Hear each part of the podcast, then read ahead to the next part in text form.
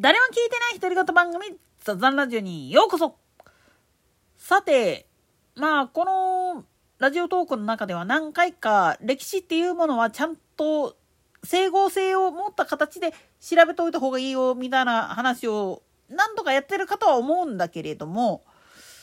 なんで、まあ、具体的に中国と朝鮮半島の連中っていうのは、そういうことをしたがらないかって言ったら、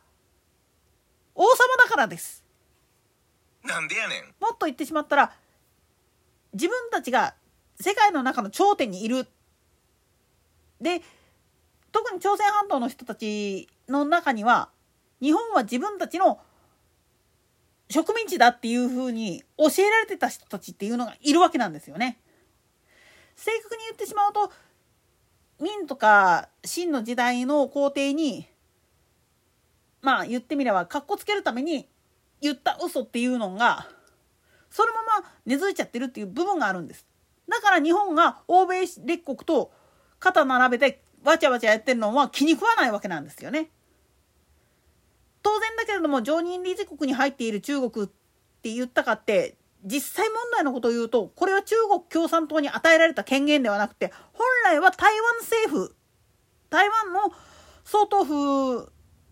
になってしまっている人たちの方に与えられた権限だったはずなんですよね。戦後にまあいわゆる大東亜戦争太平洋戦争の時にそれが終わった後追っ払って台湾の方に追っ払って政権を取った連中がまあ言ってみればなりすましでなってるような部分があるんです。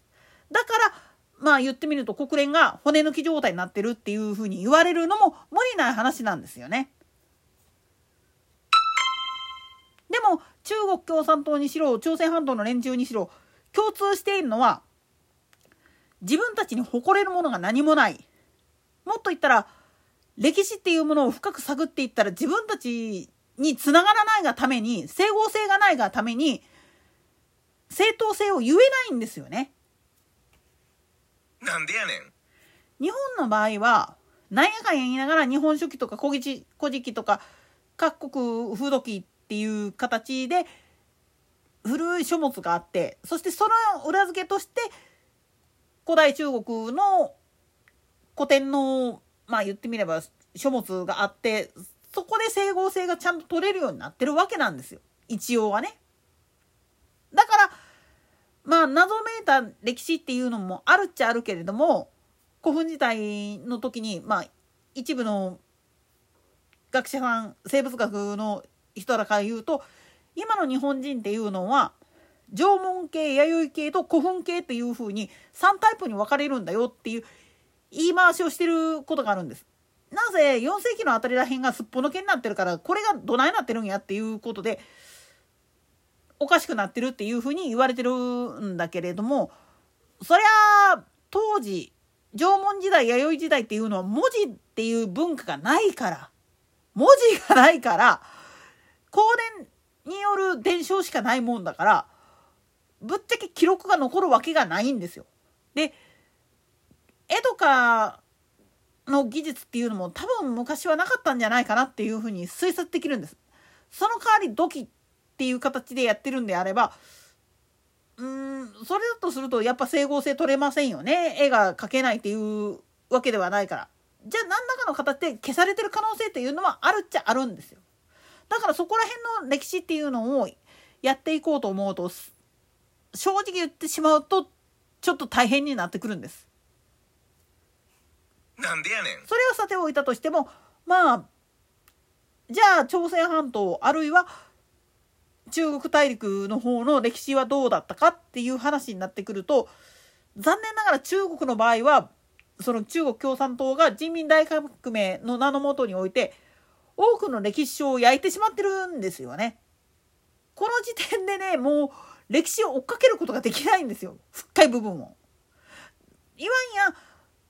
朝鮮半島に関して言ってしまうと朝鮮戦争の時にむちゃくちゃになってますから歴史を追っかけるっつったかってなかなか難しい状態になってるんですよね場所によっては。で残っている古墳とか石碑とかの文章とかっていうのを買って解読してしまうとあれなんだけれども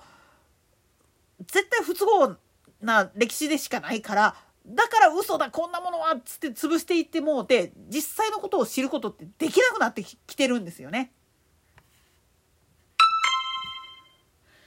自分たちに都合のいい歴史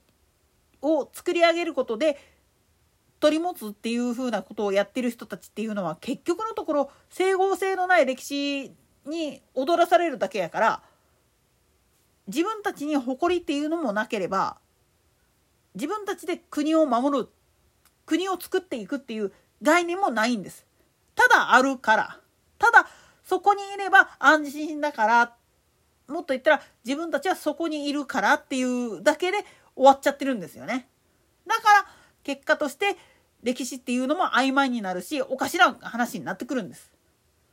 もっと言ってしまうと一番上にいる人間にとって都合のいい形の世界であり続けないと困るっていう部分があってだからこそ人民大革命なんかの弊害っていうのが今になって出てきてるわけなんですよね。いわゆる抗日反日っていう風な態度っていうのも所詮は日本があまりにも諸外国さまざまな国々の人たちと交流しかも同列でやってるっていう姿を見ていて本来であれば自分たちの方こそがその位置にいなきゃいけないはずなのになんでそうじゃないのだっていう部分でけつまずいてるだけなんですよね。歴史っていうのは言ってみれば過去から今に精通するものだから何度も言うけれども近代史であったとしても150年間の歴史っていうのは何やか言いながら残ってるから整合性が取れるんですよ。もちろん戦争で焼けてしまって追っかけることができなくなってしまってる部分っていうのもあるっちゃあるけれどもそれでもなんやかんや言いながら残ってるものっていうのがあってそこでまあ言ってみると他の国の方で記録されている日本に関する情報っていうのと照らし合わせた時に整合性が出るわけなんです。つまりマイナスのポイントとプラスのポイントどっちもあってで特に太平洋戦争沖縄戦なんかでも結局その損耗率から考えたらアメリカとしては数で絶対に勝てると思ってるのにもかかわらず粘るもんだからどうしようってなって結局広島長崎っていう話になってくるわけなんです。もう徹底的にやらなあかんって。